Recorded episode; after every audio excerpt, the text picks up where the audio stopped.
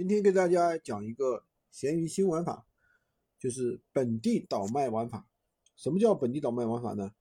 我们很多人都是说没有货源，对吧？那今天有一个粉丝朋友加了我微信，他跟我说，嗯，他是在哪里拿的货呢？就在闲鱼上拿的货。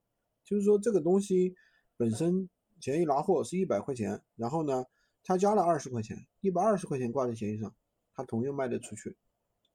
是，这就是给大家一个什么？给大家一个，呃，给大家一个启示吧。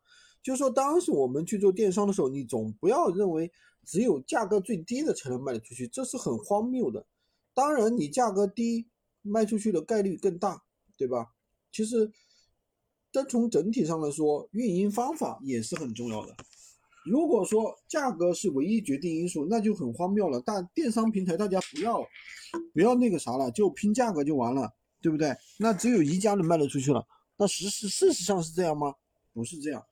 就算是电商平台，那信息就是说它有排序的这种功能，对不对？而且说实话，闲鱼这个平台呢，你是没有办法排序的。不同商家的服务品质肯定也不一样，对不对？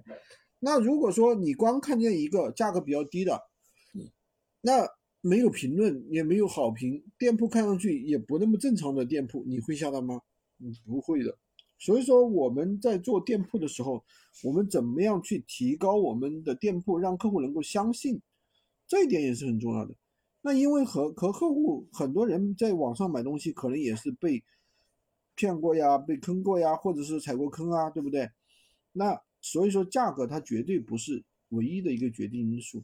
今天就跟大家讲这么多啊，就是大家要懂得怎么样去正确的运营闲鱼，运营手法、运营方法，其实这是很重要的。喜欢军哥的可以关注我，订我的专辑，当然也可以加我的微，在我头像旁边获取闲鱼快速上手笔记。